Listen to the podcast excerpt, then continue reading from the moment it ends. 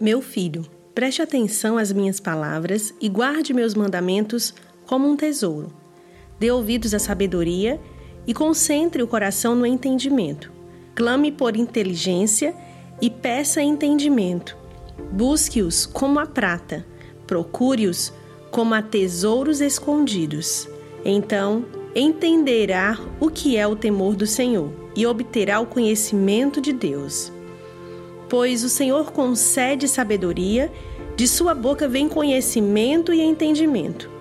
Ele reserva bom senso aos honestos e é escudo para os íntegros. Guarda os caminhos dos justos e protege seus fiéis por onde andam.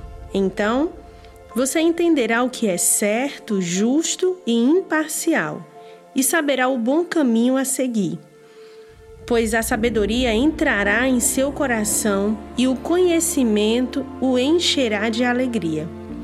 As escolhas sábias o guardarão e o entendimento o protegerá. A sabedoria o livrará das ações dos maus, daqueles cujas palavras são perversas. Eles se afastam do rumo certo e andam por caminhos sombrios. Têm prazer em praticar o mal e aplaudem a maldade dos perversos. Suas ações são desonestas e seus caminhos tortuosos.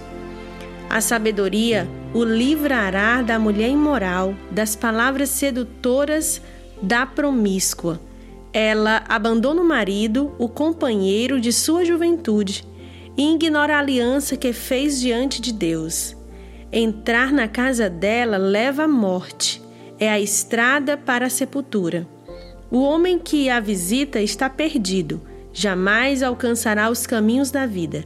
Portanto, siga os passos dos bons e permaneça nos caminhos dos justos, pois os retos viverão na terra e os íntegros nela permanecerão. Os perversos, porém, serão eliminados da terra e os desleais arrancados dela.